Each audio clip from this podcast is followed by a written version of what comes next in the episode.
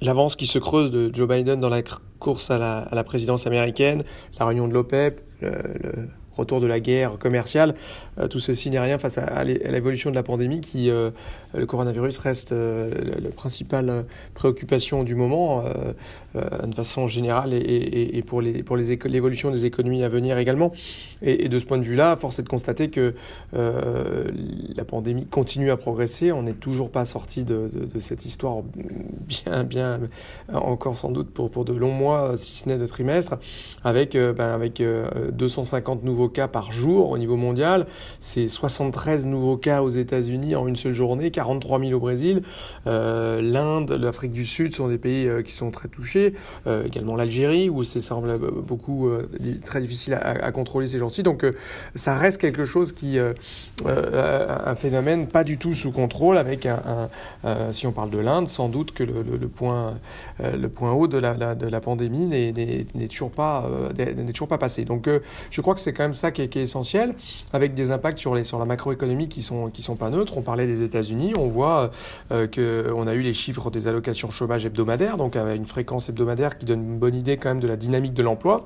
Euh, on voit que ça commence un petit peu à plafonner par rapport, c'est la plus faible euh, baisse de ces, de ces demandes d'allocation chômage de, de, depuis, le, depuis le, mois de mars. Hein. Ça, ça, a tendance à s'améliorer très fortement et là ça stagne un petit peu et on voit notamment en Floride hein, des demandes d'allocation en hausse de 93%. Donc bah, dès qu'on ferme des bars, des restaurants. Et, il faut rappeler que près de 40% des, emplois créés avaient été justement dans ce type d'emploi aux États-Unis. Donc, euh, si on referme les bars, les restaurants en Californie, euh, en Floride, on va avoir un impact sur, sur l'emploi et donc sur la consommation. Donc, bien évidemment, il y a un impact macroéconomique qui, qui reste fondamental. Et je dirais qu'au niveau sanitaire, c'est bien ça le, la préoccupation. La bonne nouvelle, c'est qu'on voit justement qu'en Floride, ça baisse un petit peu. Donc, euh, on sait comment traiter finalement cette épidémie en, en attendant le, les, les, les vaccins.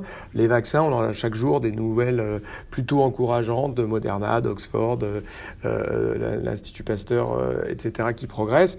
Bon, simplement, on sent bien qu'on n'aura pas des, doses suffisantes pour tout le monde avant sans doute de longs mois et, sans doute on sera très avancé dans l'année 2021 avant d'être tous vaccinés, on, l'espère.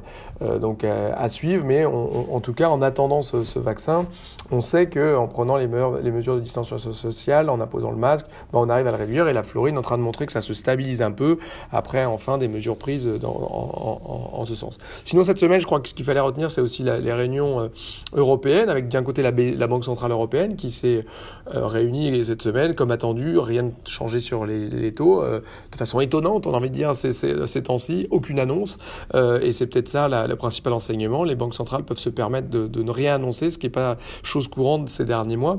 Cela étant, quand même, la Banque centrale européenne, je pense, a dit quelques, et notamment Christine Lagarde lors des questions-réponses, dit deux, trois éléments euh, intéressant. La première chose, c'est qu'elle va rester très accommodante longtemps. Euh, la deuxième chose, c'est que euh, la flexibilité dans ces programmes d'achat qui avait été euh, mise à mal par la Cour de Karlsruhe et qui finalement euh, a, a, s'est rendue aux arguments de la BCE. Donc la BCE a, j'irais, gagné un petit peu la, la droit de la flexibilité. Et comme l'a dit Christine Lagarde, ben, le fait que dans les deux premiers mois, ils aient acheté 360 milliards de, de titres, c'est pas forcément quelque chose qu'ils vont faire tous les, tous les mois. Les choses se calmant, ils achètent moins. Mais Christine Lagarde a répété quand même que cette flexibilité n'était non seulement euh, là, pas, pour, pas seulement pour les, éviter que les spreads de certains États s'écartent et mettent à mal euh, la soutenabilité des dettes, euh, c'est aussi un instrument de, politique monétaire et de bonne transmission de la politique monétaire, et à ce titre, bah, sans doute là pour rester. Donc Christine Lagarde a quand même un petit peu rappelé que bah, c'est un peu la BCE qui décidait, que s'il fallait, elle se récarterait sans doute de ces, de ces euh, de, de, de la clé de répartition et, des règles qu'elle s'était données. Donc euh, je crois qu'elle se donne comme de la flexibilité. Elle annonce que les taux vont rester bas pour longtemps. Et puis, troisième chose que je retiens quand même, euh, c'est cette idée que la réflexion sur la politique monétaire va durer au moins jusqu'à la deuxième partie de 2021. Donc, pour tous ceux qui espéraient de l'hélicoptère monnaie ou des achats d'actions, bah, ça sera peut-être le cas si jamais les choses devenaient beaucoup plus catastrophiques qu'on le pense sur l'évolution du coronavirus. Mais on, on n'a sans doute rien de très très révolutionnaire, en tout cas dans les réflexions pour l'instant. Et, l'issue de ces réflexions sera donnée seulement en 2021. on pouvait peut-être l'espérer d'ici la fin de l'année. Donc voilà, la, la BCE donne de la réflexion pour comment faire évoluer ses objectifs, ses moyens de façon plus, plus structurelle. Donc je crois que c'était pas inintéressant cette, cette, cette précision.